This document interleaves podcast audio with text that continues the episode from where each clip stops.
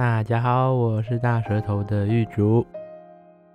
朋友都问我说：“哎、为什么你好像都会刻意卷舌？”可是我以前就被人家笑说，你唱歌有一些地方蛮好笑的。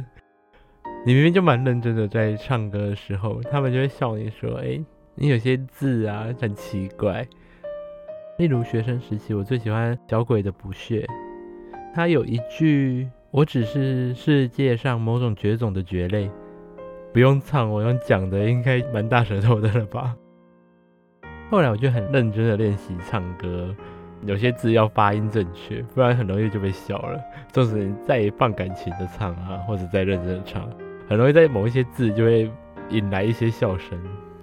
就有一些朋友说：“哎、是他们不懂大舌大舌头的痛苦啊。”那我有其他蛮好的朋友就跟我说：“其实你就放轻松讲就好了。”你其实平常大舌头也没有到别人听不懂的程度啊，也不就不需要刻意这样子去卷舌。像我们去唱歌的时候，然后就会喝一点酒嘛，喝酒下去的时候，他们当然就会情绪奔放，奔放了以后，他们就会大笑。他说：“哎、玉竹，你刚刚那句好好笑哦。”我就想说：“好啊，我就来卷舌啊，我就来卷舌唱看看。”虽然呢，唱歌好像是有好一点的，就比较没有被笑，可是也是很刻意的感觉。结果他，你现在跟我说要轻松、轻松的讲话，有时候我就会这样翻我朋友白眼。不知道我的听众有没有大舌头朋友，你们也可以一起来分享一下，你们朋友有没有这样子，就是也是蛮矛盾的。最近去看完了第四部国片《孤味》，那这部片呢，我是觉得我看电影其实很多时候。我会跟我另一半看完之后这边讨论，讨论的时候就会有很多不同的观点嘛，因为毕竟两个家庭碰到的事情是不太一样的。那我自己看完这片的时候，我还有蛮多感触的。我也想要借由一些我的经验或是我的一些故事，让大家会比较能理解一些不同的角度。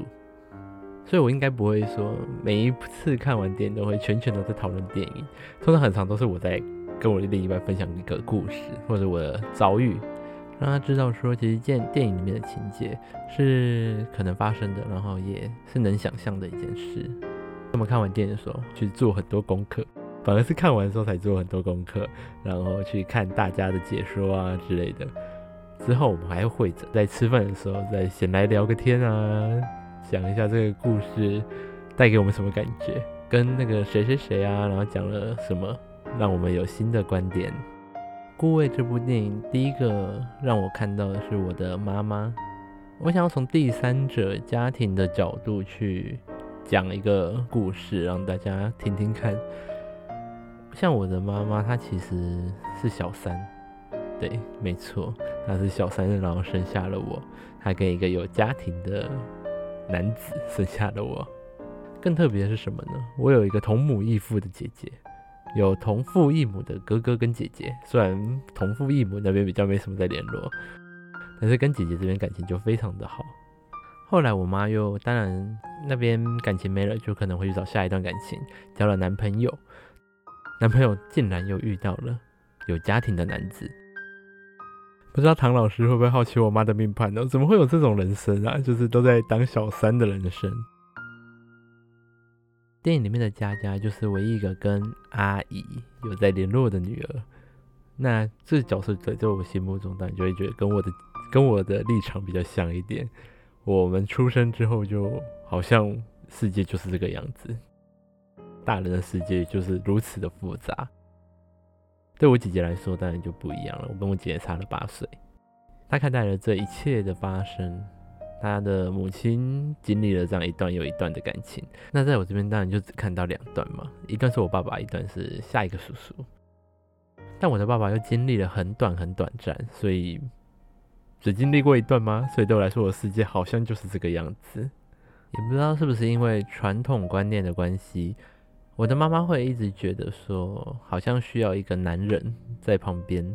不管是有一个完整的家庭也好啊，或是他想追求的东西，但是你也会很纳闷的说，这个有家室的男子怎么会一直出现在我们家，却好像跟我们家比较好的感觉？我小时候也就知道说，哎，这个叔叔他是有家庭的，但他上班正常的从我们家出发，下班就回到我们家，这就是感觉像一个家庭的概念呢、就会很纳闷说，那他的原生家庭嘞？他原生家庭好像都不闻不问的。那像台湾人比较重视的重大节庆，过年啊之类的，他也都是在我们家过。他的什么三节礼品啊，也都是寄到我们家。那我们就是一家人啊，这毫无疑问的感觉就是这样啊。在学校就会有人说：“哎，你的爸爸是谁？”我就会说：“哎，这个叔叔的名字。”那我们姓不一样，他就会觉得说：“嗯，你们他是你爸爸，你怎么不是姓这个姓？那你也跟你妈妈不同姓。”在我国小的时候，单亲还不是一个像现在一样那么容易被接受的一个状况。学校还会开什么单亲旅游？就是嗯，他是事先调查嘛，你是不是单亲家庭？学校现在要办一个单亲家庭旅游啊，你们想不想参加嘞？可想而知，那时候应该大部分家长都是够不要，去的就是单亲家庭，会觉得直接被贴上单亲家庭的标签。那么这个叔叔就在我们家生活了十几年，我也开始有了一种想法，他可能就是我妈永远的另一半。十几年的这段关系下，他的老婆好像也没有来争取一些什么，他也对照顾自己的家有不平衡的存在，因为他对我们这边就是比较照顾，所以撇除法律婚姻这一段，你就会对这个感情感觉是一个理所当然的存在，至少在我小孩的角度下，感觉是这个样子。虽然跟电影那个家家不同啦，因为他毕竟是原生家庭嘛，我反而是小三家庭。但我觉得看到的东西应该是一样的。我们没有看到那些恨，我们只看到后来的爱，所以接受对我们来说会比其他人还要简单很多。但对于我姐还有叔叔那边的小孩来说，可能就没有那么容易。但是他们看了十年多之久，自己的父母感情上的旁支，似乎也没有影响到家庭。纵使说可能爸爸不在啊，产生了一些恨，但爸爸不在的原因，还有妈妈感情不顺遂的原因，小孩都看在眼里。所以当后续的发展成这个样子的时候，都会有一种我们还是面对现实吧。就像电影里面女主角是一个比较强势的人，那不见得她的先生后面还会接受这样的个性，或者他生活的压迫本身就很大了。再加上另一半的家庭给的种种压力，可能就会萌生出想离开的念头。但是离开这件事，其实本来就是很难两个人都讲好嘛。尤其电影里面的男主角还有一份亏欠感，也会觉得说自己离开会不会比较好。所以在他们年代发生的问题，当然就大家浅显易懂的看到。分手没有达到两边都同意的情况下，或达到一个完美的平衡，你说走就走了。走了以后，你还去另组家庭，这个男主角是不是就跟我的这个叔叔很像呢？想要在这边跟大家说一下，后来我这个叔叔也跟我妈分手了，也可能是年代的关系。分手这件事对我们现代来说，好像是一个很容易可以去接受的一件事，诶。尤其当小孩在看到自己的妈妈一直在等待一个爸爸回来的时候，嗯，你明明其实心里也会知道说爸爸应该很难回来了，因为在我出生没多久，我的爸爸当然就不见了。对我来说，他是不见了。我曾经也有去想过不见的理由，那我就也没有去想太多，因为我就觉得，嗯，反正我人生好像就已经没有这个人了。你反而会去纳闷说，妈妈，你等的到底是谁呀？你放不下的那个人到底是谁呀？与其在那边等人，应该要把生活过好才是最重要的。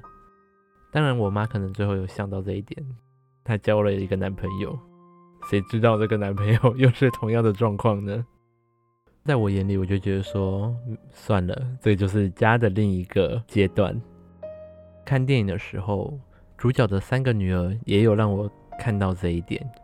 我们要好好的面对家的下一个阶段。这个阶段当然不能跟大家保证说一定是好的，但是走下去才是生活的道理吧。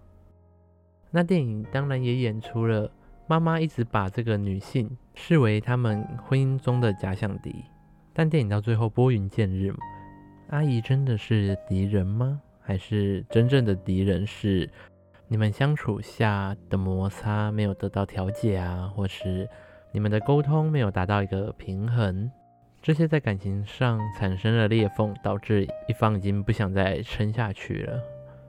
电影当然是以成年的我们去看待这些事情。为什么电影中的女儿会想要去为阿姨辩护呢？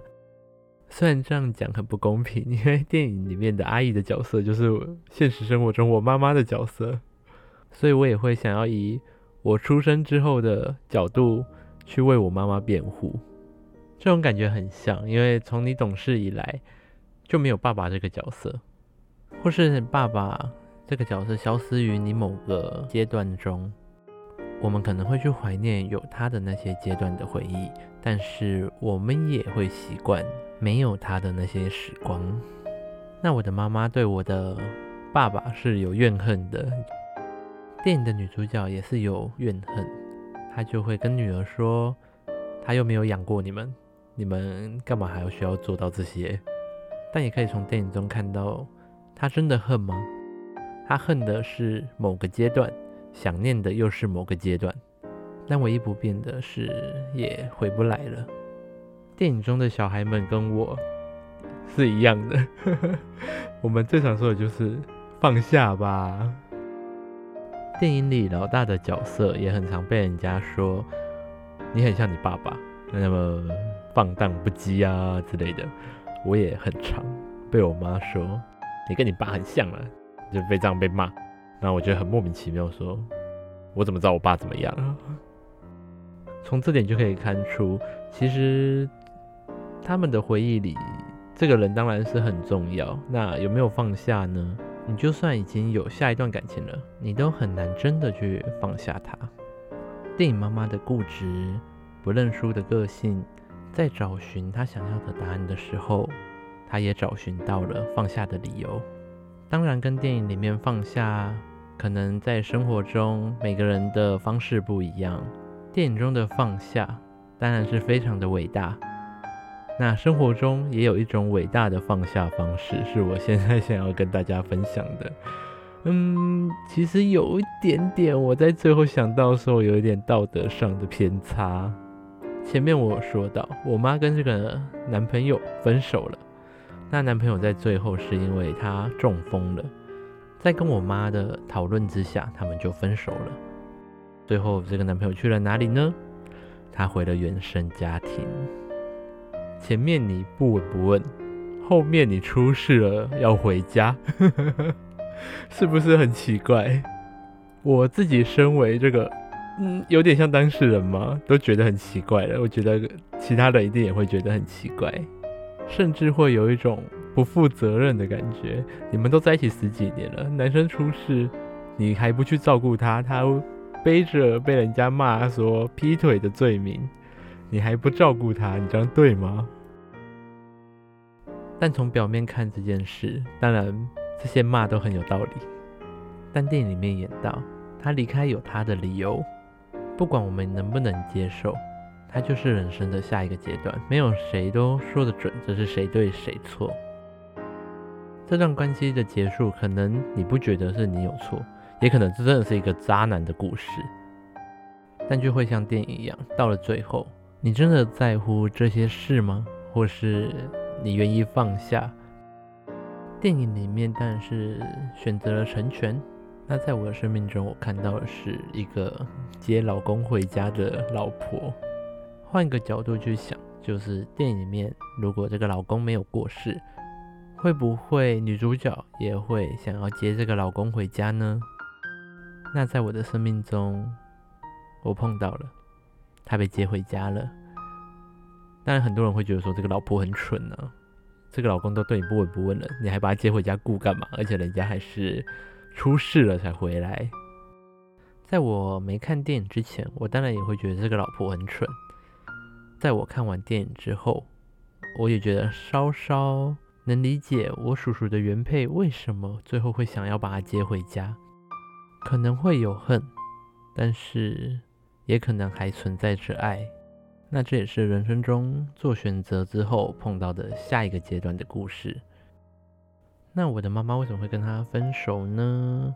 当然，在这种时候分手一定很容易被大家骂，尤其说关系已经很复杂了。在我碰到那么多鸟事的人生中，我就已经看得蛮淡的了。在一起的原因会有很多种，分手的原因也会有很多种，原谅的原因也会有很多种，那就是他们的选择。大家可能会骂原配感觉很笨，我妈感觉很无情。叔叔感觉很渣，但在这三个人的生活当中，经由这个电影也解释了我很多心里的困惑。虽然我是身为当事者的家庭，但其实我也是有很多看不懂的地方。就像我最不懂的地方是，为什么原配会接受叔叔？看完电影以后，女主角她真的在等待，只是跟电影不同的是，最后的发展不同。也像电影一样，身为孩子的我们，只能接受跟给点建议。我们实在没办法去帮他们决定他们的人生要怎么过。今天跟大家分享我的这个遭遇，让我比较能体会佳佳的感受。各位朋友，如果有什么故事，也可以跟我分享讨论。我是玉竹，我会陪着你，我们下次见。